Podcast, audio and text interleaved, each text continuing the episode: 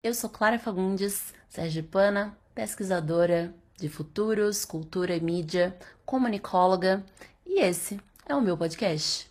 Olá, bruxas!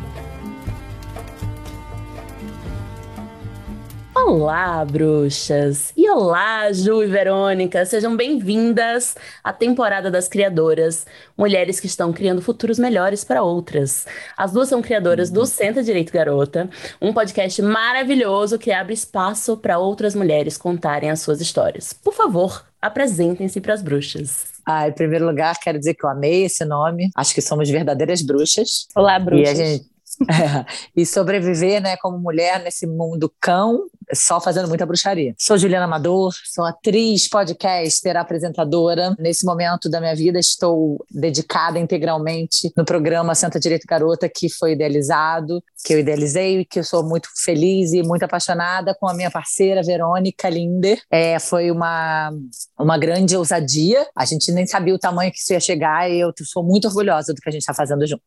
Bem, eu sou a Verônica, por alguns momentos, acho que na verdade eu mudei esse final de semana o que eu sou na vida. Eu falava que eu era jornalista.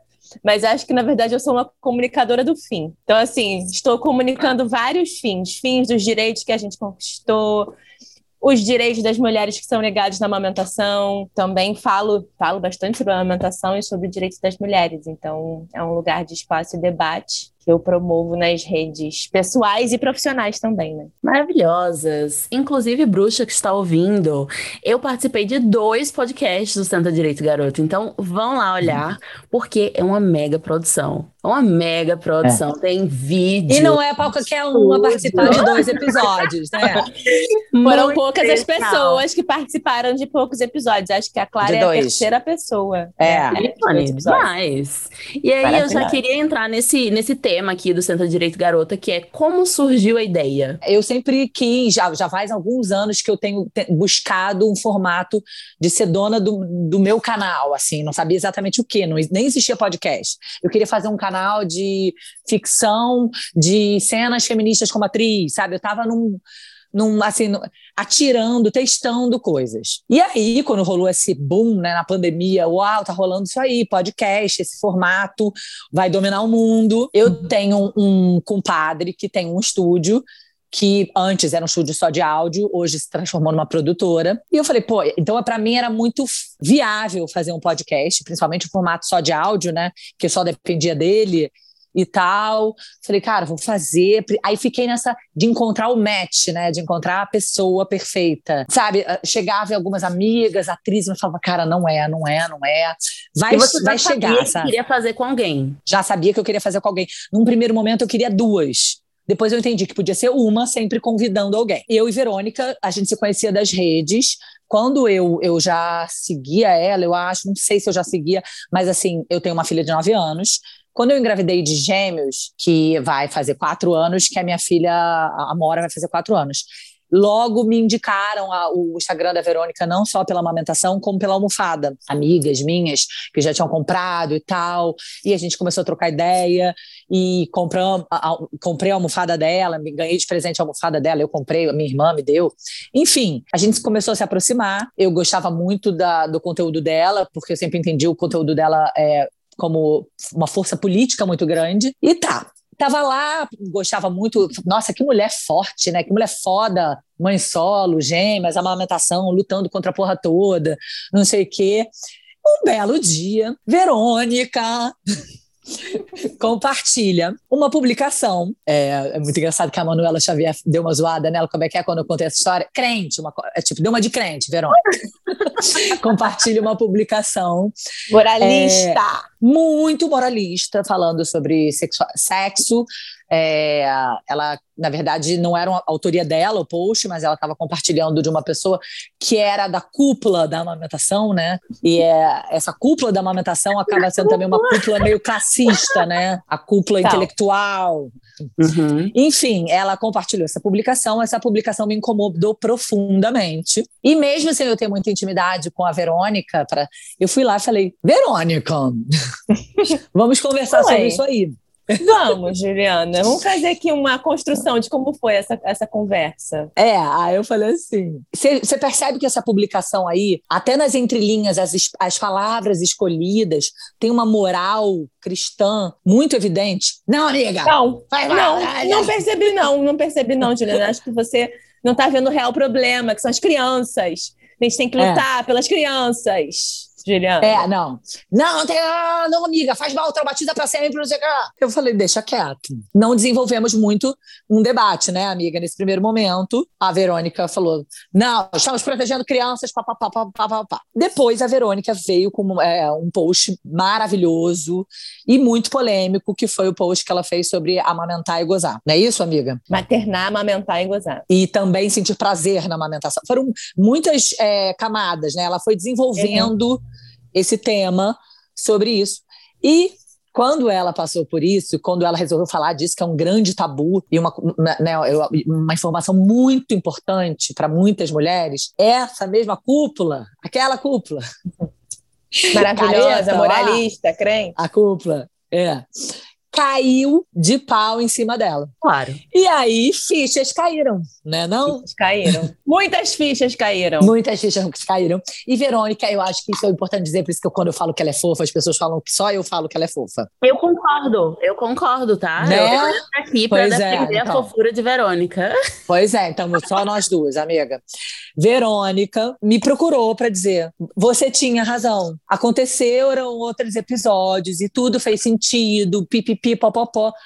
Cara, e a partir dali estabelecemos um diálogo já muito interessante. E quando foi o negócio lá? Quero fazer meu podcast lá? Falei, cara, e se eu chamasse essa menina para fazer um podcast? Será? Já que ela é uma pessoa tão maravilhosa assim, que muda de opinião, sabe? E que pode sim colocar um diálogo de uma forma maravilhosa e falar assim, poxa, mudei de opinião, porque eu pensei de uma, pensava de uma forma refletir, poxa, dá para mudar de opinião, dá para ser mais inteligente, dá para sair da ignorância, né? Porque Até muitas vezes agora, ó, olha só, tá Porque é isso também, eu acho que a gente tem muitas opiniões, às vezes, que divergem até da nossa própria coerência. Então, assim, eu concordei com uma coisa que para mim era muito incoerente, que não fazia sentido. E aí, analisando, pensando, também vivendo, sentindo, eu falei, cara, né, isso também é, é uma manobra de tipo de controlar o prazer das mulheres, né? Então, assim, se é bom amamentar, se a mulher tá tendo prazer, não, então calma aí, se ela tá tendo prazer com esse negócio aí, peraí, vamos tirar isso dela porque tá errado, né? Então, assim, isso tem a ver com som, com cheiro, com parto, né? Com sexo, com a nossa sexualidade. Então, assim, falar que isso é um crime, aí foi é. quando né? O post a gente vai simplificar, porque a gente também não quer ficar dando aqui, né, muito, muito alarde, porque, é porque é tão é um chocante. assunto polêmico mesmo. É um assunto né? polêmico. É um assunto polêmico. Mas o post, assim, pegando uma, um, assim, uma resumida muito simplista, mas para você entender o tamanho do, da violência, o post dizia que caso um casal é, fizesse sexo na presença de um bebê recém-nascido dormindo, é isso era crime, isso é mentira, não é crime, e traumatiza essa criança para o resto da vida dela e é equivalente a um abuso sexual. Nossa. E tudo bem, assim, e vamos lá. Eu acho que tudo isso colocado nessa camadas e camadas. Camadas né? e camadas, exatamente. Muitas camadas, muitas camadas, né? Primeiro, acho que começa de uma, de uma, uma discussão super elitista, né? De quem tem espaço dentro de casa para transar em outro cômodo. Sim. Uhum. É muita né? coisa. Tem muito recorte muita racista, coisa. classista. É Sim. É tipo de um. E ah, é isso, vai explorar e... outros cômodos. Não, e aí eu acho que, que parte do princípio também de assim, nossa, então, mas você quer fazer sexo na frente do seu filho, né? Porque aí não, não vira uma questão, tipo assim, vamos discutir e conversar, vamos aterrorizar você.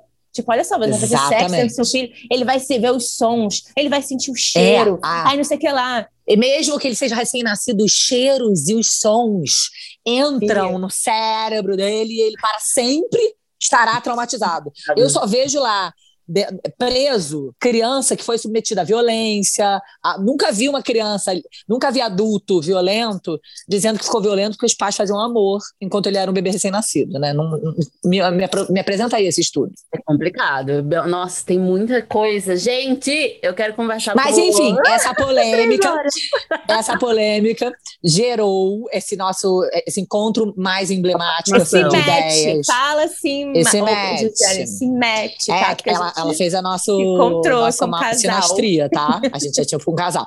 E aí, eu falei assim, de rolê, nesse, nesse momento que eu tava, vou fazer o podcast, eu lancei, cara, eu, eu vou fazer um podcast, você quer fazer comigo? Ela, quero. Tipo assim, ela. Quero. nem pensou. Ela não demorou nem dois segundos para responder. Não, não. Eu falei, caraca, então vamos. então vamos. E aí a gente foi se encontrar no estúdio. A princípio ia ser um podcast de áudio só. Só que o estúdio é uma puta produtora. Aí o sócio, que é o responsável, né, financeiro até pela produtora, a gente resolveu gravar um programa piloto e apresentar para ele para ver se ele topava embarcar nessa e ser o nosso sócio que ia né, prover aquela estrutura ali de câmeras e tal, e virou um videocast, sei lá. Na verdade, né, Juliana me levou num estúdio e falou, vamos gravar um podcast. Eu cheguei lá, tinha quatro câmeras, um estúdio lindo, um cheiro gostoso. Eu falei, mas a gente pode gravar as câmeras também, ela? É, precisa de mais, Poder, né? Assim, precisa de, de mais gente e tal, a gente não tem dinheiro e tal, barará. Eu falei, ah, vamos gravar um, de repente, né, gostam da nossa cara, querem, sei lá, Vai que... vai que cola, não é mesmo? Vai que cola, né? Vamos ver um, vamos ver um, vamos ver um. Aí eu surtei no início, falei, não, vou editar tudo que eu tô falando, e não sei o quê, eu não posso aparecer, não, não sei o que lá. Eu falei, aí tô paranoica. Ela deu paranoica. ruim no piloto. E o piloto Dei é muito ruim. maneiro, tá? O piloto, a gente sempre foi boa, foi mal, gente. A gente podia um dia disponibilizar o piloto, né, para quem, a, quem assinar o apoia. Esse nosso primeiro programa nunca gravado, que nunca foi disponibilizado. Ai, eu, desesperada. Amei, amei a, a, toda a trajetória aí de conexão e algo que me fez pensar que é como a gente tem uma, uma ideia sexista mesmo de que é difícil trabalhar com mulheres, né? E isso, desde que entramos no mercado de trabalho, eu mesmo sempre trabalhei com mulheres e eu sempre ouvi, nossa, coitada, ai, que difícil, Sim. ai, que. Nossa, como você consegue trabalhar com várias mulheres? Elas não conseguem colaborar, elas competem o tempo todo, uh, não são práticas como os homens, tem muita fofoca rolando, como se fofoca fosse 100% negativa, né? E todas essas coisas que no, nos dizem para incentivar a boa e velha rivalidade feminina. E aí eu queria Sim. saber de vocês, como é essa convivência, como é a percepção que vocês têm da colaboração entre mulheres de rivalidade feminina após colocar no ar um projeto que é tão focado em mulheres e trabalharem juntas por um período bem massa. Quero começar falando que, como todo bom relacionamento, eu não amo a Juliana sempre, entendeu? Então, assim, para mim é mesmo. para mim é mesmo um exercício. Né? E eu acho que quando a gente fala de socialização feminina, é, sem romantização mesmo, né? É difícil você olhar para aquela mulher que está do seu lado e, tipo, e às vezes no momento falar assim, nesse momento eu tô com raiva, Tipo, sei lá, falou alguma coisa que me irrita e eu olhar aquilo e falar, mas eu amo a Juliana, eu amo a Juliana quando ela, quando ela tá bem, quando ela tá mal, quando ela me irrita. É, perceber essas nuances também de como a gente é, também condena mais e, tipo, às vezes perguntar, tipo, se fosse um homem falando, será que eu teria falado assim com ela? Sabe? Então, assim, é, perceber como amar as mulheres ao nosso redor, sabe? É, eu sempre fui uma mulher que tive muito amigos homens porque eu realmente falava isso. Ah, é muito difícil relacionar com mulher.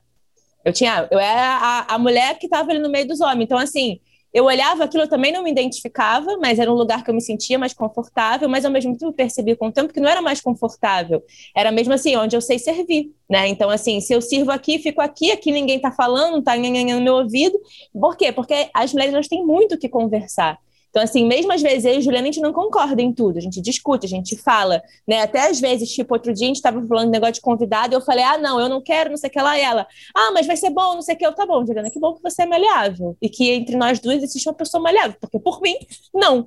E ela, assim, mas vai ser bom. Eu falei, então tá bom, então eu aceito. Então, assim, acho que é um aprendizado, para mim, sim, de é, aprendizado constante, né, de amar outras mulheres e sim perceber também onde o meu ego influencia, né? Onde eu fui socializada a rivalizar com aquilo dali. Então, assim, é um lugar muito de escuta para mim, o Santa Direito, né? Porque eu acho que por muito tempo eu passei falando nas redes, porque eu estava ali, né, querendo gritar uma verdade que eu estava vendo. E eu acho que a minha amizade, assim, com a Ju, nesse meio de mulheres, ela me mostra isso, assim, de é, um equilíbrio mesmo, sabe? Tipo, não vai ser bom o tempo todo, às vezes vai ser desconfortável, mas esse desconfortável traz uma nova é, opinião, uma nova revolução, um novo pensamento, né? Tipo, olhar fora do meu ponto de vista, né? Então, eu acho que, respondendo a sua pergunta, claro, para mim é isso. Eu acredito que todos os relacionamentos são assim, né? Amorosos.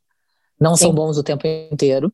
E é um relacionamento amoroso. É um relacionamento que tem admiração é, mútua, e isso é muito bom também, respeito. E tem essa coisa de eu acho que a gente foi encontrando nesse um ano, quando uma tá com raiva, a outra tá irritando, a gente respeita esse momento, a gente respeita esse movimento e se afasta, porque a gente tem um bem maior, sabe? Que a gente preza muito mais. Então, e, e, e, as coisas se misturaram. Também tem essa coisa de, ai, não, não mistura, não vira amiga da sua não sócia, porra. Eu, a gente fala sobre tudo o tempo inteiro. É tipo assim, é um tipo, casamento. eu não tô afim de gravar, sabe? Eu tô menstruada, tô de saco cheio, vou chegar atrasada, fudeu, sabe? Aí ela me irrita, e de repente a gente tá se amando. E eu acho que é uma é. maturidade também. E é isso, entender que a gente foi socializada para competir, para ver que aquela mulher sempre do seu lado é uma potencial rival. E não, eu sou uma pessoa que amo estar em coletivo. Eu realmente amo estar no meio de pessoas, mulheres inteligentes. Eu me sinto feliz quando eu, tô, quando eu tenho amiga foda, assim, amiga incrível e tal. Eu sinto uhum. amor, pode ser um grande romance, né? Porque eu, Verônica me acha uma romântica. Mas é, mesmo assim, a gente está o tempo inteiro inserido numa sociedade que é, ó, é uma potencial rival, é uma potencial, né? O olhar sabe? Como se a gente tivesse o tempo inteiro que ficar atenta para não, não ser puxado o nosso tapete, sabe? Uma coisa muito difícil. Então a maturidade também vai ensinando a gente a lidar com isso. Não, ela é, ela tá, a gente está juntas é muito melhor. Sabe? Quando, quando vem aquele pensamento na sua cabeça, você fala juntas é muito melhor. Muito é melhor. É juntas que a gente vai derrubar essa merda. Eu amo. Eu sou uma, uma, grande entusiasta de trabalhar com mulheres, conviver com mulheres. Sempre tive muitas amigas mulheres, muitas. Demorou pra entender por que, que era tão estranho pros outros esse fato de eu gostar de conviver com mulheres. Assim, eu sempre, sempre ouvi o nossa, mas não sei como você consegue. Ah, porque quando vai elogiar, eu diferente das outras. E muito cedo eu comecei a estranhar esse diferente das outras, no, no sentido de que, mas eu conheço tantas mulheres maravilhosas será que é, é, é, um elogio tão grande assim, ser diferente de todas as outras, né? Claro, queremos ter nossas, nossas particularidades, mas eu, eu não preciso ser diferente das outras mulheres para ser massa, né? E aí, ouvindo vocês falarem, eu queria que a gente entrasse nesse tópico dos mitos, das mentiras, que falam sobre mulheres profissionais e quais são as que vocês ainda ouvem e não refletem em nada a sua experiência. Eu vou começar com essa, que as mulheres são mais difíceis de trabalhar, porque na minha vida as piores pessoas com quem eu trabalhei, num geral, foram homens. Então eram pessoas assim que me interrompiam, que se apropriavam da minha ideia, que super, super me elogiavam no privado e daí na hora no público, no, no público meu nome sumia. Eu tinha participado ali daquele projeto, de todo aquele processo, de repente, hum, cadê? Cadê Clara? Não existe, mas no privado, sério, sem você não teria acontecido. Então, assim, na minha grande experiência até hoje, é, as mulheres não são mais difíceis de trabalhar. Existem mulheres que são difíceis de trabalhar, assim como existem. Existem pessoas, né? Sim, exato. Então, esse seria, eu acho que, o primeiro mito que eu quebraria sobre mulheres profissionais. E vocês? Também quebro. Pode botar esse mito na fogueira. Joga fora. Sim, joga, fora. Eu amo trabalhar com mulher. Amo trabalhar com a Verônica, amo trabalhar com a Clarissa muito. Assim, é um diálogo muito. É muito gostoso, porque é, é uma capacidade de, de, de se emocionar, de falar sobre trabalho, de repente falar sobre afeto e, e, sabe a gente a gente fala de tudo ao mesmo tempo e uma linguagem muito simples assim é complexa vivi, e maravilhosa. Eu vivi um negócio que eu demorei a digerir eu acho que até hoje não digeri ainda assim. Eu trabalhei vou dar nomes foda-se. Eu trabalhei na Void né durante dois anos. Eu parei na Void assim, uma amiga minha, ela quebrou o nariz, a gente estava numa night na Void num dia anterior, e a gente estava muito doida. Ela trabalhava lá, já tinha acabado o expediente dela. E aí a gente estava correndo na rua, sei lá o que a gente estava fazendo, muito louca. Enfim, ela tropeçou no próprio pé, caiu de nariz no chão, quebrou o nariz, rachou-se a cara, todo, ficou toda acabada. Luísa, te amo. Inclusive virou mãe de gêmeas. Ela falou, bebeu mesma água que eu. Só pode ter sido, naquela noite ali. Enfim, e aí, no outro dia, ela não conseguia levantar da cama, não conseguia se mexer, e eu fui avisar o chefe dela, olha, Luísa não vai trabalhar, porque também isso perdemos telefone nessa noite muito louca. E ele falou, cara, e agora? Não sei o que. Eu falei, cara, se você quiser, eu posso substituir ela esses dias. Porque assim, ela trabalhava lá, eu trabalhava em outro lugar, mas eu saía do meu trabalho, ia pra lá e ficava ali com ela. Então eu via ela fazendo tudo. Eu não sabia coisas mais burocráticas, mas assim, serviu a cerveja, gente, tirar dali, botar ali, gelar uma cerveja? Posso, consigo fazer isso pela minha amiga, sim, tudo bem. Tá bom, você vai ter que contratar alguém, vai ter que chamar de última hora, eu já tô aqui, eu tava querendo trabalhar lá. Ah, beleza, então chega aí. Enfim, tô lá, fui contratada, todo rolé, parará, tururu. Tô lá um ano, comecei a ser treinada, subgerente. Beleza, virei subgerente. Ah, não, olha, tem uma vaga de gerência. Ah, não, não, não, não, não, não. Ah, entrou uma, um outro cara. Beleza. Abriu mais uma loja, vai ter uma vaga de gerente. E eu já tô ali na subgerência há seis meses, só batendo super meta e hipermeta.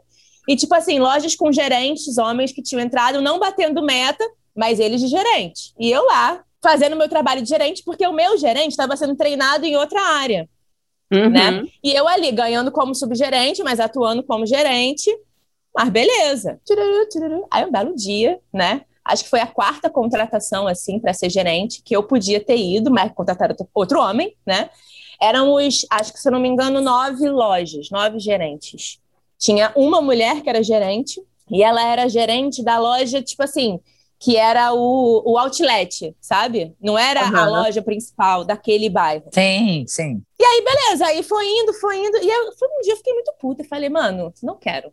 Chega, acabou, já abusou da minha paciência, não sei o que lá, taquei garrafa de uísque pro alto, fiquei doidona e tal. Só que assim, eu era a pessoa que batia hipermeta em qualquer loja que eu ia. Qualquer loja que eu ia, naquele dia batia super o hiper, não era só a meta. Eu vendia pra caralho, era boa na persuasão, na manipulação, na venda.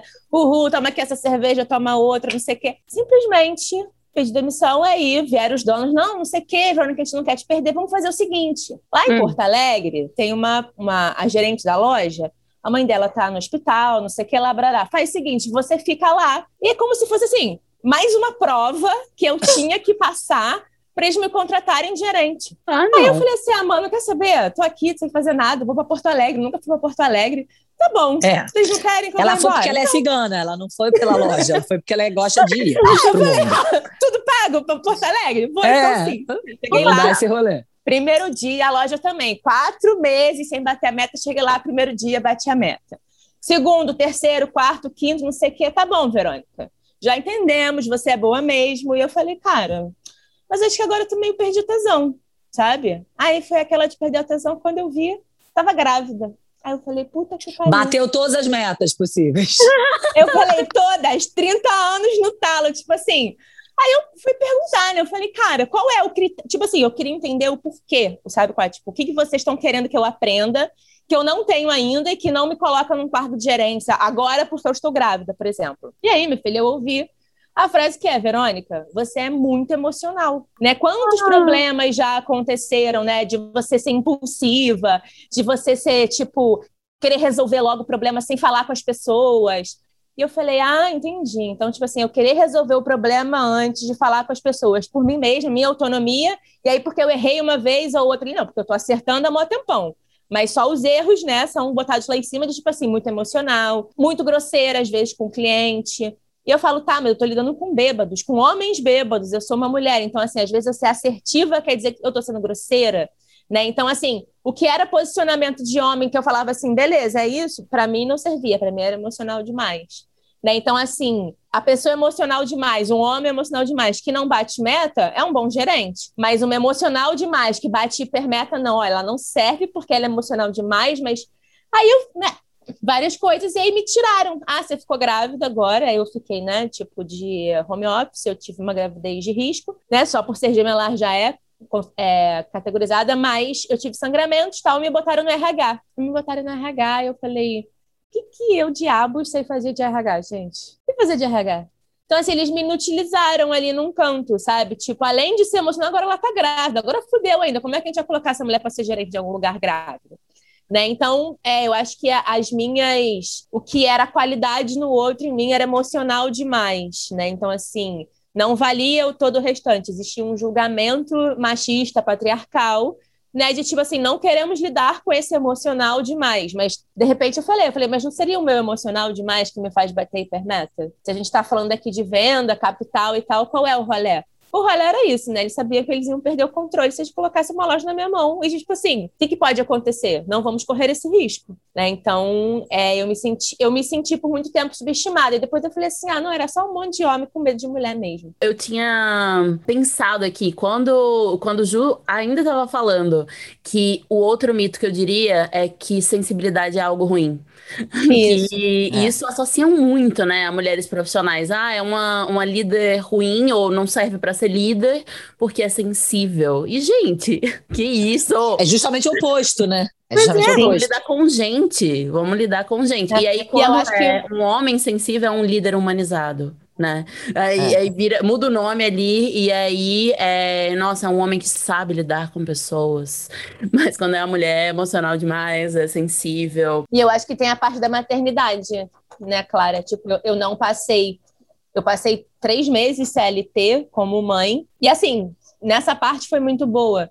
Né? Não tenho, assim, é nada para dizer, porque tudo que eu falava era atendido. Então, tive, não, preciso de mais duas semanas que eu estou amamentando exclusiva. Então, eu não precisei provar para a empresa que eu estava amamentando. Lá eu tinha intervalos maiores do que estava acordado em lei. Né? Eu trabalhava um dia sim, um dia não. Mas aí, depois que eu me meu saí, tipo, saí dessa bolha né, e fui encontrar realmente qual era a realidade, então, assim, é, se você virou mãe, você não serve mais no mercado de trabalho, porque a Sim. sua prioridade não vai ser mais trabalhar, né? Então, assim, é, às vezes a gente não se liga que uma mãe ela vai otimizar o tempo dela. Então, assim, se ela tem seis horas para fazer aquele trabalho, de repente ela vai fazer em três horas aquele trabalho, porque ela vai dedicar ali. Então, o tempo também da mulher que é mãe, ele é muito diferente, mas isso não quer dizer que ela não vá conseguir cumprir os prazos de entrega, sabe? Então, assim, eu acho que pode ser uma coisa muito mais acordada né? Que a gente pode sair também desse lugar de tipo, não consigo porque sou mãe, né? Porque colocaram muito isso, tipo, como vou dar conta de trabalhar e ser mãe, e as empresas também, né? Tipo, olharem para essa mulher falando, ela não vai entregar a demanda que ela conseguiria, né? O que a gente é, mais viu foi pandemia. Com afeto, né? Dá para olhar com, com negociação, com e não como um bloqueio a mais, né? Tipo, é. ah, não, é mãe, pronto. É. Eu decido por você que você não vai conseguir. Calma, Sim. veja as metas. E entendeu? que você vai ganhar menos também, porque você não é. vai render tanto. Né? É, inutiliza, então, né? Inutiliza. Essa inutiliza. mulher não serve mais para nada, porque ela não serve do, da forma como o, a, o, capital exige. É como se a, a, gente não tivesse mais a produtividade, quando na verdade a gente sabe que exatamente a gente é. A gente dá conta de coisas demais e nem. nem não, e já fizeram nossa. diversos estudos, né, Ju? Tipo, tem estudos da OMS dizendo que, tipo, reduzir a carga de trabalho, essa carga insana que as pessoas fazem, 8, 10 horas de trabalho, sim. é muito Aumenta melhor e mais aproveitável. Quatro horas de trabalho. Então, assim, sim, esse é o horário, inclusive, que as minhas filhas ficam na escola, de uma às cinco. Exatamente. Então, assim, como que a gente faz? Né? No tipo, meu país, no, no, meu, meu país, país, a gente vai fazer. um horário Eu de acho, trabalho digno. Juliana, a gente precisa do manifesto do nosso país. Vamos. É claro, essa pre... é uma piada nossa, que eu acho que você já passou sei, por ela sei. no nosso programa. Claro, inclusive, você poderia ser uma das mulheres. Inclusive, Juliana, eu acho que o manifesto poderia ser o quê? Todas as mulheres que já passaram pelo Sim. Direito, falar assim: qual é, qual é o rolê que eu quero aqui nesse A lei do seu país, do, desse, país, do nosso país. Na é. lei do meu país. Qual é a sua lei, Clara? Qual é a lei que você gostaria que existisse no seu país? Putz, a lei no meu país eu acho que eu ia começar com a obrigação de é, porcentagem de mulheres em todas as camadas de liderança. Tipo assim, mínimo de 50%. Eu, eu ia começar por tá. aí. Porque, Boa. né, cotinha de 20%? 20% Vamos pensar. Metade da população então, ia estar em 20%, não? Anota aí que a gente vai fazer o nosso manifesto do nosso país, tá? E essa Anota. é a nossa primeira lei. Espaço de poder eu tô achando Metade a cara fofa. Mulheres. Eu botaria 70% das mulheres. Eu quero falar sobre como mulheres uh, de sucesso, mulheres ativistas, mulheres feministas, passam por uma desumanização que é o grande mito do feminino, assim, de que essas mulheres são guerreiras sempre, elas são fortes sempre, elas são brabas, elas aguentam tudo. Enfim, elas, como se elas fossem só o que elas produzem. Eu acho que Verônica passa bastante é, por isso, assim, uh, porque a gente já conversou é, nesse, nesse tema. E aí, eu queria que vocês contassem, abrissem um coração para falar quais são as percepções rasas ou erradas que as pessoas já fizeram de vocês a partir do que vocês falam nas redes sociais. E que, tipo, ah, então Ju faz isso, ela é aquilo. Então, é. Verônica faz isso, ela é tal coisa. É, o meu, assim, é bastante por conta. Eu, eu perdi um filho, né? Então eu virei essa, sabe, essa mulher capaz de superar a maior dor do mundo. E, na verdade, eu continuo fudido, tá todo mundo fudido. É só seguir vivendo, porque viver também é maravilhoso. Então, assim, essa coisa de esse, essa, esse fardo da super mulher. E agora, por exemplo, é, eu revivi um pouquinho disso. Eu perdi, o meu gato foi embora. E eu sofri pra caramba. E aí, toda vez que uma pessoa me via mal, quando o gato foi embora, a pessoa falava assim: Mas você já perdeu um filho, sabe? Tipo assim. Gente, é, como você falou, desumaniza. É, des, me desumanizando. Tipo assim, por que você está sofrendo tanto? Tipo assim. Você já conhece você, essa dor da perda, é, né? Tipo, você supera, fodona, querida. Supera. Você é fodona que já morreu até um filho. Agora tá é. sofrendo por causa do gato. Ou seja, a gente sempre sendo desumanizada, entendeu? Não tendo espaço nem para expressar dor, por nada. Assim, não, a gente não tem esse direito. Eu tenho que ser guerreira, eu tenho que ser fodona, eu tenho que ser a mulher que vai lá do centro direito, garota, que não sei o que, que briga. Eu não posso ser a mulher que está sofrendo pelo gato. Eu acho que a gente não está preparado, assim, no meu caso, né, que eu comecei a reclamar de ser mãe, tipo, eu não estava preparada para isso, né, e eu lembro bem, tipo, quando eu estava grávida, foi uma das perguntas que o pai da minha, da minha filha me fez, que é tipo, como que você vai fazer isso, sabe? Como que você vai dar, tipo, dar conta disso? Eu falei, eu não sei como eu vou dar conta, não. Mas vou, sabe? E aí, naquele, quando eu me toquei, assim, do tipo, do, do que eu tinha falado, tipo assim, eu não sei como, eu não sabia mesmo como eu ia dar conta. Então, é, eu tinha uma escolha ali, né? Eu, eu fui tomada pela raiva ali do, do, do ter sido enganada, do tipo, como assim as pessoas estavam cuidando de mim, me enganaram? Então eu comecei a, a falar muito sobre a minha dor. Só que eu transformei a minha dor, eu racionalizei a minha dor. Então, o que, que eu fiz? Tipo, isso aqui tá doendo por quê? Porque o sistema, porque o patriarcado, porque o machismo, porque os médicos, porque a família, porque a cultura, tudo isso influencia nessa merda que eu tô sentindo. Né? Então, assim, cada vez eu ia desbloqueando e abrindo uma portinha e falando, gente, olha a merda que tá aqui dentro. Né? Então, assim, a partir do momento que eu virei essa pessoa que estava denunciando, como eu também nunca falei, gente, tipo assim, isso aqui é uma dor minha, né? Eu virei, tipo assim, caralho, Verônica é muito foda, como é que ela dá conta? Porque, porra, ela tá sozinha, com duas meninas, né, criando conteúdo para internet, produzindo uma almofada, cuidando da casa dela, indo no mercado, né, tipo, brigando na internet, denunciando pessoas ainda, tendo tempo para discutir não sei o quê. Minhas amigas, Verônica, que hora você dorme? Você acabou de me mandar um meme, né? Então, assim, até as minhas próprias amigas falando assim, cara, Verônica, porra, tu é foda pra caralho. E eu, tipo, desgraçada, né? Tipo, terapia lá duas vezes na semana, porque eu não tô aguentando isso, começando a tomar remédio, ou, tipo, sumindo um dia na internet, quero pagar essa merda, ou tipo as pessoas não conseguindo entender que tipo é, eu não estava ali para acolher ninguém porque eu estava tentando me acolher também e racionalizando ali as minhas dores e, e alertando outras pessoas, né? Então, eu acho que a desumanização vem nesse sentido de tipo, já que você está com essa com esse ímpeto, né, de denúncia e tal, isso a, a, o humano não existe em você, não, é, não é possível ver que aquilo também dói, que aquilo também machuca, que faz parte de um processo, que eu também sou uma pessoa, né? Que eu também, tipo, quando eu, a, a, minha vida ela não tá no Instagram em nenhum momento, né? Tipo, aquilo ali são 15 segundos, são recortes. Então, assim, ah, se você junta lá 20 recortes de 15, você fala, caraca, essa aqui, ó, a Verônica é muito foda. Aqui, ela falando aqui, tipo, pô, tem a Thalíria comprou a almofada dela né? Tipo, caralho, como é que a Verônica tá? Pô, ah, tá vendendo 10 almofadas, 20 por mês, olha que maneiro. Então, assim, só se vê o lado bom daquilo, né? Ninguém, tipo, vê eu sozinha, eu e meu irmão empreendendo num negócio que, tipo, pode, é uma almofada de amamentação. Como é que você vai falar? Não, eu vendo almofada de amamentação e sustento minha família. Assim, nem eu acredito às vezes. né? Então, assim, é tipo, toda a insegurança de uma pandemia e as pessoas, tipo, ah, vou, vou é, é, tô denunciando, e aí, tipo, via, vem uma outra mãe falando, tipo, não gostei disso que você falou, vou te processar, né? Então, assim, tanta gente para processar antes de você processar uma pessoa que está falando uma coisa diferente de você, denunciando o sistema, né? Mas. Então, assim, eu acho que foi, foram vários processos de, de desumanização entre os meus próprios pares. Né? Então, assim, é, todos os ataques que eu recebi foram de mulheres, tipo assim, ah, você não pode falar. E eu fiquei assim, por que eu não posso falar? Eu também escuto outras pessoas falando, por que eu não posso contestar, refutar, abrir um debate? Ou às vezes não abrir um debate, falar, gente, olha, o dado é esse aqui. Então, assim, por que, que é, o fato de eu mostrar uma verdade, uma realidade baseada em ciência, me faz disso uma grande vilã?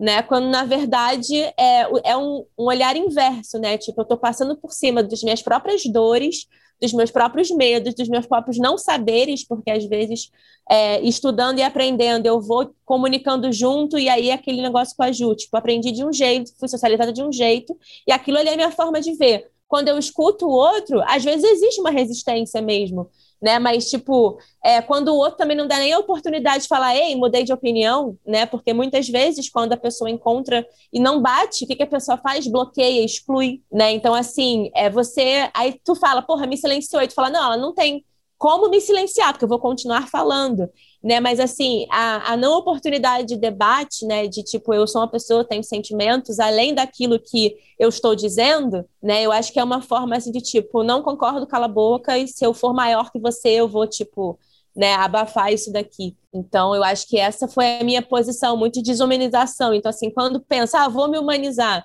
né? Aí eu encontro com outra dor que é, tipo, a exposição, né? Então, assim, se humanizar também é se expor. E eu também sou muito cobrada do tipo, antigamente as minhas filhas, elas participavam muito da minha rotina de histórias, né?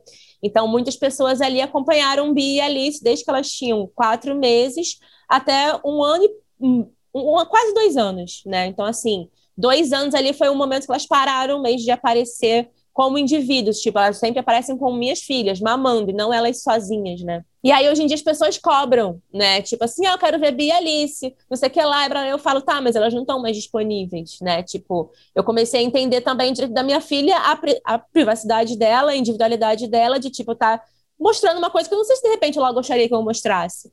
Né? Então, assim, aí as pessoas começaram a falar, tipo, mas precisa humanizar. Tipo, algumas vezes vinham pessoas me dar conselhos que eu não pedi né? De tipo, para aumentar engajamento, você precisa mostrar mais uma rotina, um skincare. Eu falo, mas eu não faço nada disso, não tem nada disso para mostrar. Né? Então eu vou ter que criar uma realidade que não existe a mostrar alguma coisa é. que eu não sou. Né? Então, se eu não faço skincare, eu mal passo eu nem passo maquiagem, nem tenho maquiagem, eu, eu passo água no meu rosto, gente. Então, assim, posso fazer uma história disso? Posso. Gente, sabe? Então, assim, essa humanização que a internet às vezes pede para consumir o seu conteúdo, para valer a pena, para valer uma troca, para valer, tipo, uma interação com aquela pessoa, para ter uma publicidade, para alguém me pagar, para eu vender alguma coisa, para eu rentabilizar o meu conteúdo, é um processo de desumanização de, tipo, o que, que você quer que eu entregue e o que, que realmente eu tenho a entregar, sabe? Nossa, então... total. Eu, eu lembrei de, uma, de um período em que eu tava doente, eu passei, eu acho que uma semana, assim, sem, sem postar. Não é nada demais né? Não é uma pessoa sumiu por sete meses. Sim. Aí é, passei uma semana sem postar e uma, uma seguidora que, inclusive, super engajava comigo, me mandou mensagem falando: ai, nossa, tá sumida, cadê, né? E até aí, beleza, entendo, tá sentindo falta do conteúdo. E eu falei, Sim. ah, eu, eu sumi porque eu estou doente. Aí ela, mas você não fez gaveta? e eu fiquei assim, mas como assim? Eu ia planejar, é. projetar a doença. Planeje sua doença, aí, Clara. É. Planeje. Você é, você é uma magia do futuro. Conteúdo. Jamais. Magia do... pra você não ficar sem conteúdo. É, é isso aí é, o, é o, a sombra, né, do, do da rede social. É, as pessoas se apropriam de você, você vira um produto. E, e quando ah, você muda de opinião, desculpa te cortar, é. Ju. Você falou uma coisa num dia, no outro você falou, mas você disse. Tá, mas eu mudei de opinião. É. De opinião. Estamos vivos, né? Acha que aquilo ali é um registro para sempre, um atestado. E é isso, é, é, simplesmente um canal de comunicação. E aí a gente está ali falando e tal, e pode ser que amanhã a gente mude de ideia e fale outras coisas. E essa coisa de ficar cobrando, de ficar. É muito é assustador. Mas Sim. estamos diante de uma otimista que é a Clara Fagundes. É, eu sei que ela é eu otimista. Já dizer, eu já ia dizer que a minha comunidade, que é uma bolha, um clã de bruxas maravilhosas, é raríssimo acontecer isso. Tipo, acontece mais de, de me Ai, perguntarem me ensina, se eu tô Clara. bem. Amiga, que eu saco, vou te ensinar. Cara. Eu vou te ensinar e vou ensinar para as ouvintes aqui. Como que eu faço? Eu elogio o comportamento que eu quero que se repita. Então, tipo, a, a pessoa que é extremamente gentil, eu vou lá e coloco no story. Tipo, bruxa engajada faz assim. E aí as outras pensam, eu quero também ser bruxa engajada.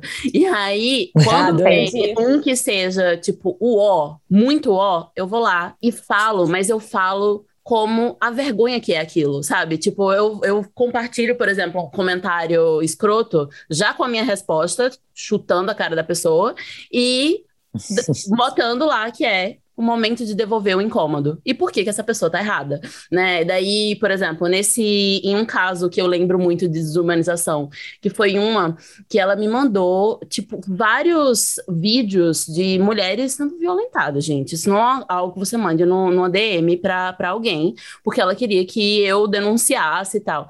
E é, Isso tipo, é muito assim, foda também. Gente, não, pelo amor de Deus, sabe? Não é algo que você manda para uma mulher, você não sabe o que aquela mulher passou, você não sabe como isso vai bater. Sim na pra dor ninguém, dela. né, gente? É, não, a não ser que você esteja mandando pra polícia, pra alguém que é delegado, tipo, alguém que é, é, não seja uma pesquisadora, entendeu? O, o que que eu, pesquisadora, vou fazer por essa, essa mulher especificamente, sabe? O que eu posso fazer é coletivamente, eu posso pensar em cultura, eu posso pensar em política, mas isso não é algo que se mande. E mesmo se fosse para mandar, tem que perguntar antes, né? Eu posso te enviar para você denunciar. Claro. E, e, o meu perfil nem é assim. Eu não sou uma pessoa que posta desgraça no, no meu perfil, porque já tem em tantos lugares. No meu, eu quero pensar em futuros melhores, eu quero, eu quero pensar em como transformar as coisas. E aí, essa, essa mulher me, me enviou vários, é, e ainda ficou cobrando que eu não, não, tinha, não tinha respondido. Até que eu olhei e eu falei: olha, isso não se faz. Isso não se faz com nenhuma mulher, tá? E aí, quando eu fui falar no, nos stories, eu falei assim: hoje eu recebi violências no, no, no meu Instagram e a pessoa nem parou para pensar que eu também sou uma mulher e que eu também já passei por violências. Então, não façam isso. E aí, as outras que já pensaram alguma vez, vão pensar, putz, realmente é tosco, hein? É um comportamento escroto. Então, é assim, eu vou educando sempre o, o clã para que as, as desgarradas saiam, sabe? E, e, se sintam mesmo com vergonha de, tipo, não acredito que eu já fiz isso. Olha como ela tá, tá tratando quem está fazendo isso, sabe? É Sim. isso, a gente vai, vai botando os nossos limites, né? É muito importante em qualquer relação, né? Tanto relação da amizade quanto uma relação com milhares e milhares e milhares de seguidoras. Quantas vezes já falei para uma seguidora, tudo bem, pode deixar de seguir. Sabe, tipo, a pessoa vir falar, ai, por que eu vou deixar de seguir se você não sei o quê? Tá, tchau. Vamos pro próximo passo, para o é. próximo quadro aqui deste, deste podcast, que é falar sobre erros, acertos, orgulhos e perrengues. Qual foi o maior acerto profissional que vocês já fizeram até hoje? Ué, para mim, o maior acerto profissional, o Centro de Direito Garoto. Arrasou. Maravilhosa. Juliana. Você, Verônica. Imagina, o que, que, eu vou ter, que, que eu vou poder falar agora, Clara? Se eu não falar Centro de Direito Garoto. O que, que eu vou falar na minha vida agora? Mas eu vou, eu vou. Hoje eu vou honrar a Verônica, tá? De 2014 que abandonou a edição, que abandonou, sabe, muitos anos, tipo, fazendo uma coisa que não gostava, para ser uma garçonete no restaurante e pensar no que eu queria para minha vida, sabe? Então, assim, é, ter me afastado do que me construiu para usar hoje o que me construiu ao meu favor, eu acho que é um lugar, sabe? Porque assim, o lugar onde eu tô hoje é o lugar onde eu sempre vi acontecendo né? Então, assim, eu estava ali na câmera, eu estava ali na edição, eu estava vendo aquilo ali acontecendo. Então, eu sei como aquilo ali deve acontecer. Né? Não é um lugar confortável para mim hoje, tipo, tá na internet ou tá sentado do lado da Ju, porque a Ju é atriz, gente. Ju gosta. Ju pergunta qual é a câmera. Aqui eu fico melhor assim, eu fico assim, gente, tá bom, essa é a minha câmera. Tá, vou falar quando der, eu olho pra ela. Medo de você, câmera. Essa pessoa que me filma de frente, de lado, pega meus, né? Todas as minhas expressões. Então, assim, não é um lugar confortável, mas é, eu também sei que, tipo, esse lugar, ele é necessário, ele, ele é um lugar é, onde eu sinto que eu posso me expressar, onde eu posso falar. Então, assim, meu maior acerto, assim, foi, tipo, ter lidado mesmo com o imprevisível, com correr risco, né? Tipo, com vou, vou lidar com essa sinuosidade, assim, né? Com essa curva sinuosa que irei fazer neste momento. Pode ser que eu me arrependa muito, né? Mas hoje eu vejo, assim, que, tipo, tudo aquilo que eu fui construído, que eu neguei por muito tempo, hoje faz muito sentido, né? Então, esse é o meu acerto. Amei. E qual o maior erro? Os, o que, que vocês erraram profissionalmente e hoje olham para trás e pensam, hum, podia ter ficado sem essa? Eu, com certeza, a minha fala. Assim, eu acho que não é um erro meu, né? Eu acho que é mais um erro estrutural. Então, assim, é, se eu tivesse tido a, a, sagacidade de entender que o meu tom assertivo ele seria hum. lido, né, como prepotência, como soberba, talvez eu teria me treinado um pouco melhor, sabe? Mas é, não vejo como um erro, mas ao mesmo tempo sei que é lido como sabe? Então, assim, então eu vejo que, tipo, às vezes eu atrasei o meu próprio Teria sido objetivo. mais fácil. Sim. Teria sido mais fácil se eu tivesse me educado para tipo saber que uma entonação daqui não eu não eu me impediria de chegar no meu objetivo porque isso aqui poderia ter sido dito de outra forma que entraria melhor no ouvido de uma outra pessoa, sabe? Então assim, Sim. É, uma questão de comunicação, mim... né? É, uma eu acho que é uma, é uma melhor. É. É, eu acho que uma comunicação, digamos assim, não violenta, sabe? De uhum. tipo, eu tô com muita raiva, então assim, educar esse emocional, sabe? A educação emocional, assim, eu acho que é, é uma coisa que eu, é um trabalho constante. Então, talvez eu erre mais porque eu tô toda hora vendo qual a melhor forma. Então, acho que é isso, esses erros. O meu erro, assim, eu não sei, eu acho que tudo Ai, é construiu não, eu tenho um monte de Mas é porque assim, falar meu maior erro. Coisa, né? Meu maior erro, assim, se eu tô falando assim, porque eu, não, eu acho que ser todos bonita demais. Erros, é, eu acho que isso me atrapalha pra caramba. Muito perfeccionista. Entendeu? Porque, como eu sou muito bonita e muito exigente comigo, gente, é tudo é cena. Então, eu acho que tem muito a ver com isso que você falou mesmo os erros né, profissionais, eles vão te montando para ser quem a gente é hoje. E a gente está orgulhosa do que a gente está fazendo. Assim, eu fico pensando, talvez meu erro, quando eu fiz direito, trabalhei na assessoria jurídica da PUC, umas coisas assim, muito nada a ver comigo, sabe? Umas coisas estranhas, muito burocráticas. Eu fazia contratos de faculdade, uma coisa mega mecânica. É, mas, assim, estudar direito faz, tem, diz tanto sobre mim também, então, sabe, eu não, eu não sei se é um erro. Sim, sim, sim. Eu, eu já falei aqui no, nessa temporada algumas vezes, alguns erros meus que depois acabaram fazendo sentido de alguma forma. É né? isso. É isso. Sei. É, em, em geral, hoje eu considero erro só as coisas que eu não fiz. Tipo, aquilo que eu pensei, hum. ah, e se eu hum. tivesse feito ali naquela Ah, disso hora? aí tem um monte. Sim. Esse aí eu tenho um monte. começado um podcast na primeira vez que eu pensei, há, sei lá, sete anos. Não comecei por medo, não comecei porque, ah, Sim. ninguém vai ouvir podcast. É, é, é, o que eu considero erro, em geral, são essas coisas coisas que eu deixei de fazer, ou por medo, ou porque alguém me deu um conselho que matou ali a, o, o, meu desejo, a minha vontade, ou porque eu fiquei, ah, mas eu vou passar vergonha. Eu vou passar Perfeito. vergonha se eu fizer essa coisa. Eu tenho muitos erros como esse. Esses aí eu tenho muitos, até porque essa coisa da atriz, né? De, que, de ter que agradar, assim, é, uma, é, uma, é um lugar muito desconfortável, assim, porque tem que estar tá bonita, tem que ser perfeito, tem que seduzir, é como se você precisasse estar sempre no, num lugar que você muito facilmente acha que não vai dar conta e deixa de fazer uma, alguma coisa muito legal, que você, na verdade, é muito capaz, com medo de se sentir exposta. Pensando, pensando nisso, qual o conselho de carreira que vocês dariam para Verônica e para Juliana do passado? Para que outras pessoas não, outras mulheres não cometam o mesmo erro? O meu seria faça. Pensei, tô com vontade de fazer isso aqui. Faz. De qualquer jeito, faz. né? É, faz. Eu, ah, podia ficar um mais erro. bonito. Eu tenho um erro. Eu vou falar qual é o meu erro. Meu, meu erro.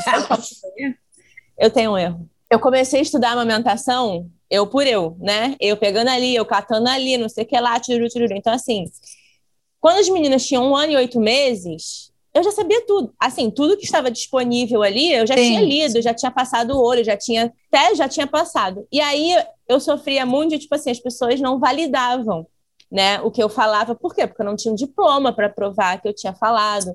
quem é você? Você não é médica, você é jornalista. Como assim, jornalista? Não sei o quê, falando disso, blá, blá, blá. Aí achei, perturbei o reitor lá de uma pós lá em São Paulo. Quero fazer, quero fazer. Ele falou: não, você não vai conseguir acompanhar, porque tem questões né, de, de medicina, enfermagem. Eu falei, tudo bem, o que eu não souber, eu vou estudar fora, eu vou perguntar, eu vou saber mais. Não, tipo assim, querido, só deixa eu fazer esse é. negócio. É. Eu sou jornalista, eu quero promover amamentação, eu quero falar sobre tal, blá.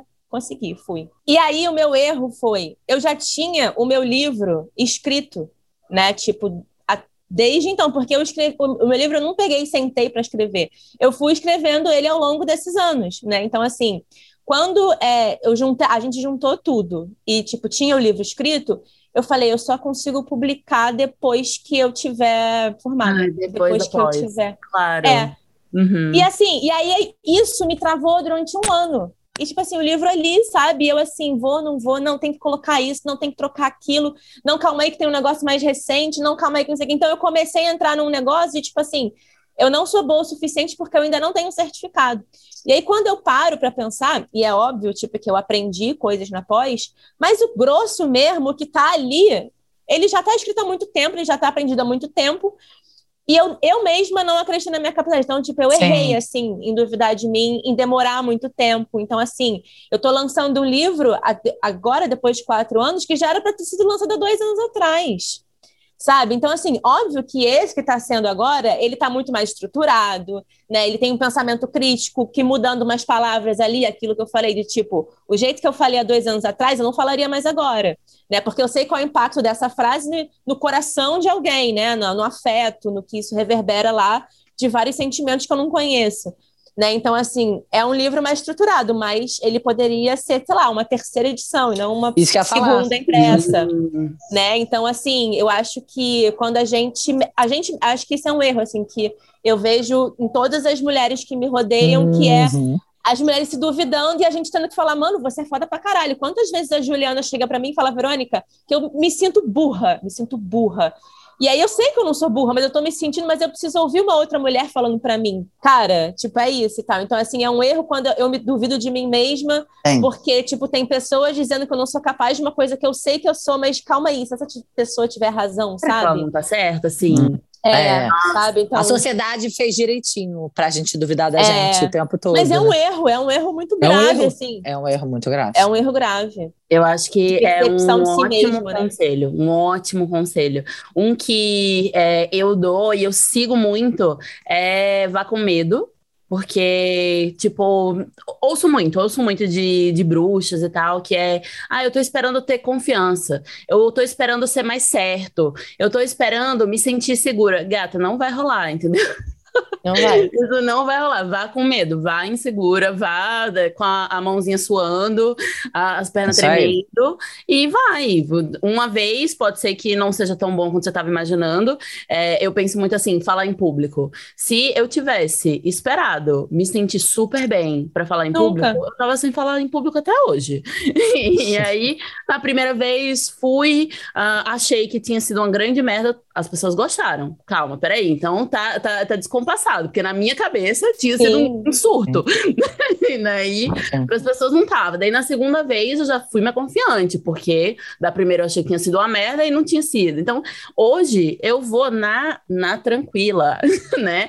E mesmo assim, depende é. do dia, porque pode ser um dia que eu não vá estar tá tranquila naquele dia específico, né? Sim. Então, é, bruxa, pode ir com medo, pode ir insegura, é. dificilmente Nunca, nunca vai ser o pior cenário da sua cabeça. Tipo assim, nunca é. vai ser o pior cenário da sua cabeça. Nunca aconteceu comigo, pelo menos.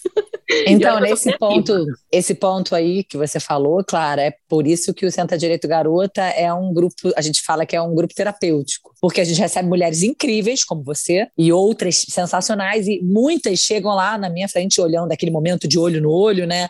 Aquela hora que estão só três mulheres, uma olhando e ouvindo a outra, escutando de verdade e falam para mim, para Verônica, vocês são muito fodas, a gente é muito fã do seu trabalho. Caraca, aí a gente se olha e... Você é muito foda, eu sou Sabe? muito fã do seu trabalho. Acontece muito aqui no podcast. Tipo, caramba! Assim, tipo, do que especificamente você está falando? Assim, qual parte? Porque assim, eu, eu, quero saber qual é a parte específica desse tipo, eu amo seu trabalho, porque eu tô confusa, não sei qual é o meu trabalho. Sabe, às vezes eu dou aquele branco, assim, né? Tipo, o que, que eu tô fazendo aqui? Tipo, o que, que essa pessoa tá falando? Putz, aqui fica um, um conselho contra a síndrome da impostora. Que é Isso. olhe para as pessoas, para as mulheres que você acha incríveis ao seu redor. Elas também vão estar se sentindo impostoras. E elas são? Não. Então você também não é, né? Não somos todas. Nossa, todas as mulheres do mundo são Se impostoras. vocês são, ninguém são. Exatamente. É, eu acho que a o conselho é, cara, sempre que você tiver uma oportunidade, fala para uma mulher incrível do seu lado que ela é incrível. É, isso é bom. Isso é bom. É Ela- bom lembrar, porque a gente esquece. A gente esquece. Então, assim, sempre que tiver uma chance, fala. Repete, fala de novo. É assim que a gente vai conseguir. Pra sua amiga, né? Tipo, pra sua É. amiga que você tá ali do seu é lado assim todo dia. que a gente vai conseguir derrubar eles. é uma acho lembrando que- pra outra. Ah, também um dos é meus incrível. acertos também, gente, hoje em dia, é tipo assim, eu sou fã das minhas amigas, sabe? Então isso é muito Aham. maravilhoso. Tipo, eu leio as minhas amigas. Olha que privilégio, isso é um privilégio. Aham. Eu vou lá na minha coisa de livro, tem lá minhas amigas. Gente, Exatamente. Exatamente. Então, assim, olhar para sua amiga que está abrindo um empreendimento, sabe, lá falar, cara, quer ajuda, quer alguma coisa, né? Tipo, tá precisando de alguma coisa, sabe? Qualquer coisa, tipo, ver o que aquela mulher tá precisando, né? Porque eu acho que isso, a gente. A gente também, entre a gente, acha que ela dá conta. Tipo, ah, a Juliana dá conta. Ela vai dar um jeito nisso aí, sabe? Porque é isso, no final das contas, a gente meio que dá conta, né? Meio que. que a gente não tem escolha. sozinha? Mas né? É, a custa de muita sanidade mental, né? Mas é isso, juntas é bem melhor. Nossa, é bem melhor. Você falou em livro, e aí, indique. Indique um livro, um, um filme, uma série, algo para as ouvintes consumirem na próxima semana. Então, eu acho que eu posso indicar esse último livro que a gente ganhou da Bia, chama Olhos de Giz. Eu ainda não consegui é, ter tempo de ler, estou muito animada, até porque eu passei os últimos muitos tempo estudando só, lendo livro para estudar, sabe, sobre feminismo. E Sim. é uma ficção. Eu tô louca para ler uma ficção. Ó, chama Olhos de Giz de Beatriz Brandão. Ai, que lindo. Eu achei muito linda a capa. Eu, eu É super lindo. compro o livro pela capa. Não vou mentir. E eu estou super animada porque é um livro de ficção, obviamente, com a temática feminista, né? Porque é uma mulher que é roubada, tem as suas ideias roubadas, que é o que a gente passa diariamente, tipo. Mas é uma história de ficção, então estou super animada para ler. É Ai, série. Eu sou uma consumidora voraz de séries. Eu gosto muito de documentários. Gosto muito de ver séries sobre seitas. Eu fico fascinada com essa vulnerabilidade, sabe, das pessoas. pessoas, né? Quando entra num grupo, as pessoas caem e esquecem de tudo que faz sentido. É muito louco. Eu também tenho uma, um Muito certo fascínio e eu sempre fico me questionando: será que ninguém poderia quebrar essa, esse feitiço, sabe? Não, não Pois tem, é, pois não é. tem como quebrar esse feitiço, porque parece que é um, um feitiço do mal, né? Né? Sim. Amo. Eu, eu, eu vou indicar Sandman, que é, é uma série sobre morte, desejo, desespero, que são os Endless. é, são as, os Aonde passa? que- na Netflix. Na Netflix. Que meio que trazem equilíbrio para o mundo. Por isso que fala de morte, de sonho, de desejo, de desespero. Uma série baseada, acho que na, na HQ, além dos, dos heróis, mais famosa do mundo, que é, é a HQ Sandman, de Neil Gaiman. E é maravilhosa, complexa, ah, cheia de magia, de camadas, assim, de reflexões da, da realidade. Você, logo no começo da série, a gente acompanha a morte indo fazer o trabalho dela. o trabalho dela, que é matar pessoas. E eu fiquei pensando assim, nossa, como é mais leve? Como poderia ser mais leve a nossa, a nossa visão da, da morte? Porque a minha visão da morte é, é muito assustadora, assim. Olha, eu trouxe os meus. Os, eu acho que, assim, ó, aquela, não vou passar para a próxima semana, não. Eu acho que eu peguei aqui um, dois, três, quatro, seis livros, que, né? Aquela pouca miséria, pouca bobagem. É isso. É, mas eu acho assim que eu li eles, não li nessa ordem, mas eu acho que se eu tivesse lido nessa ordem, eu teria entendido melhor, sabe? Alguns pontos, assim. Então, tipo, começaria por, pela criação do patriarcado, Nossa, né? muito bom. Tipo, da Lerner. Então, tipo, acho que seria incrível começar por ele. Depois ler Nosso João de Deus, da Cristina Fibe, porque aí eu acho que é um exemplo bem prático do que é o patriarcado. Né? E aí, depois disso, Ensinando a Transgredir, da Bell Hooks, que eu acho que a gente encerre outras narrativas, né, nisso tudo. Também de Jamila, quem tem medo do feminismo negro. E aí eu venho com Exposta, né, que é da Marina Vergueiro, que também foi pro, pro nosso programa, e ela conta, né, sobre a bissexualidade dela, a sexualidade, né, o HIV em poesia, né? Então, assim, é uma forma de falar sobre muitas dores de uma forma muito afetuosa, né? E um outro que eu não achei que é uma mãe desobediente, que fala sobre feminismo na maternidade e, essa, e esse resgate com a, com a ancestralidade, né? De tipo tomar posse do que é nosso, né? Nossos corpos, nossos direitos.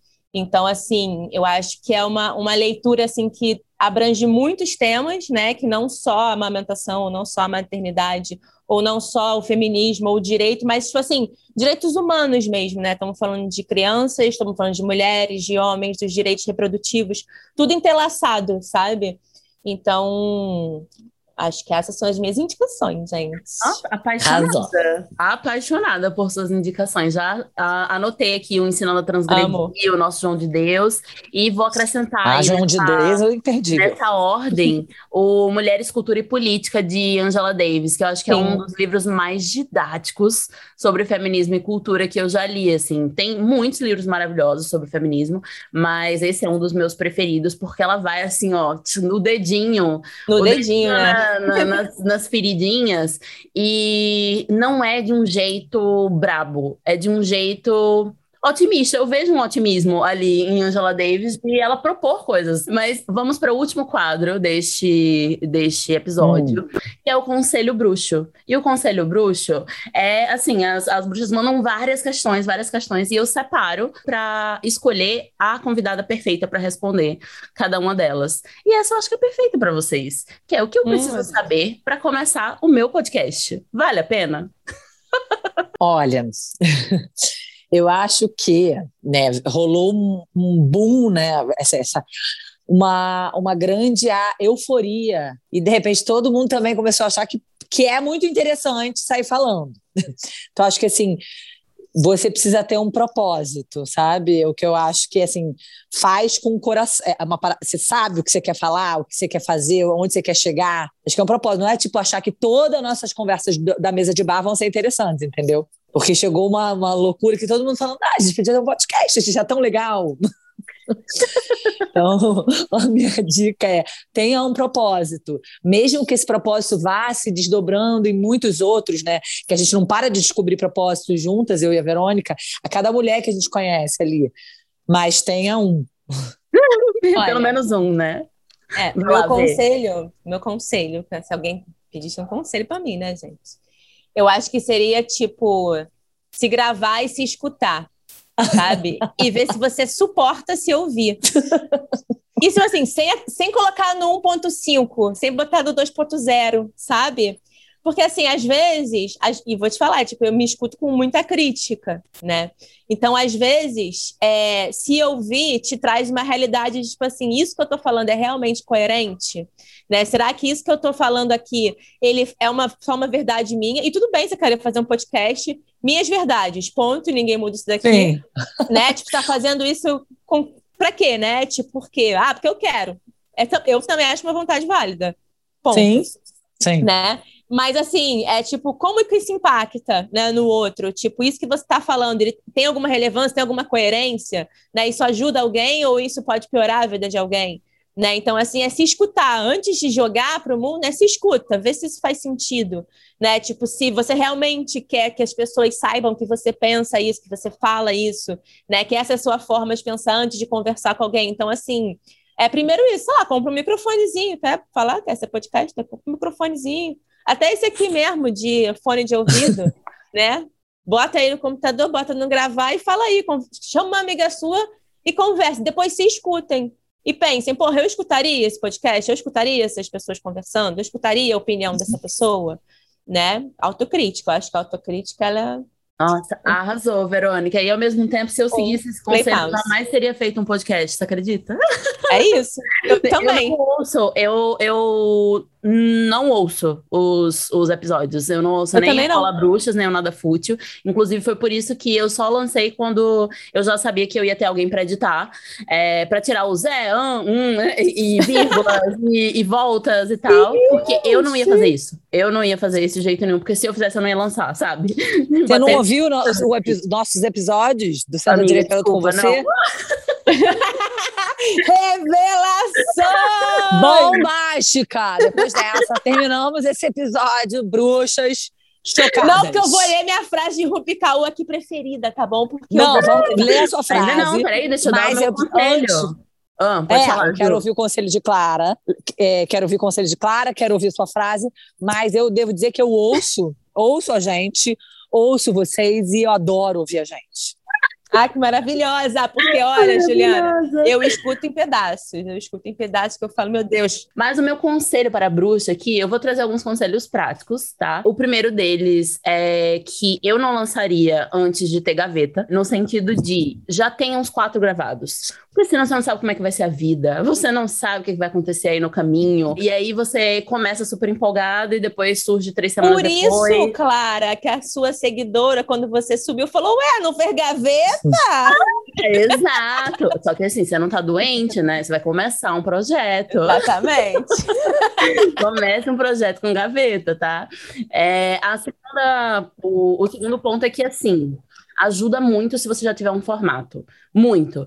É, não precisa estar perfeito, mas tem uma lógica, assim, ah, eu vou, vai ser entrevista, a gente vai começar dessa forma, vai terminar de tal forma. Ou tem quadros específicos, ou eu vou fazer como alguns que são assim, eu vou responder uma pergunta, a audiência vai mandar, eu vou responder uma pergunta. Porque senão, a cada gravação vai ser meu sofrido. Vai ser tipo, o que, que eu vou fazer hoje? Ai, socorro. Não, você ter uma estrutura facilita a sua vida. O terceiro ponto, quando você pergunta aqui o vale a pena, Yeah. Uhum, depende. O que é vale a pena? Vale a pena de realização pessoal ou vale a pena de dinheiro? Porque eu não ganho dinheiro e eu, eu sei que, que Ju e Verônica também estão longe de, de. Nossa, eu sou rica, sou rica com santa direito garoto. Lágrimas, Não, mas vamos- lágrimas. Estamos, no momento, estamos quilômetros de distância de ser rica, mas vamos Na ficar verdade, muito estamos rica. ficando pobres por Com causa do de direito garota. Essa é a realidade. Exato. Exatamente, mas a gente vai virar isso aí. ó.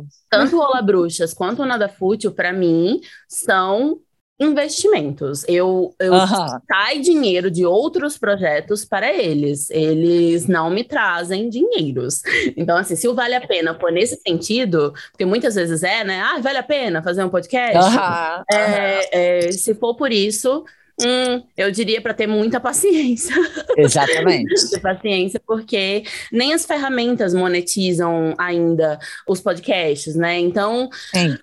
Tem que achar outras formas, tem que ter uma audiência suficiente, lá bater na porta de marca, muitas camadas rolando, e as marcas em geral estão contratando Instagram, né, ou TikTok, outras ferramentas na hora de pagar mesmo. Então, pense aí, pense aí por que que você quer fazer um podcast. Agora, se for por realização, amo, vale muito a pena. Podcast é facilmente a ferramenta que eu acho mais gostosa de assim, a- os encontros que eu já tive por causa de podcast, a- as pessoas maravilhosas, as amizades, os desabafos. Às vezes eu, eu recebo e-mails sobre episódios de podcast que eu fico. Gente, parece que a pessoa me conhece de uma vida, assim, porque sou eu falando uma hora e meia toda semana no ouvido dela.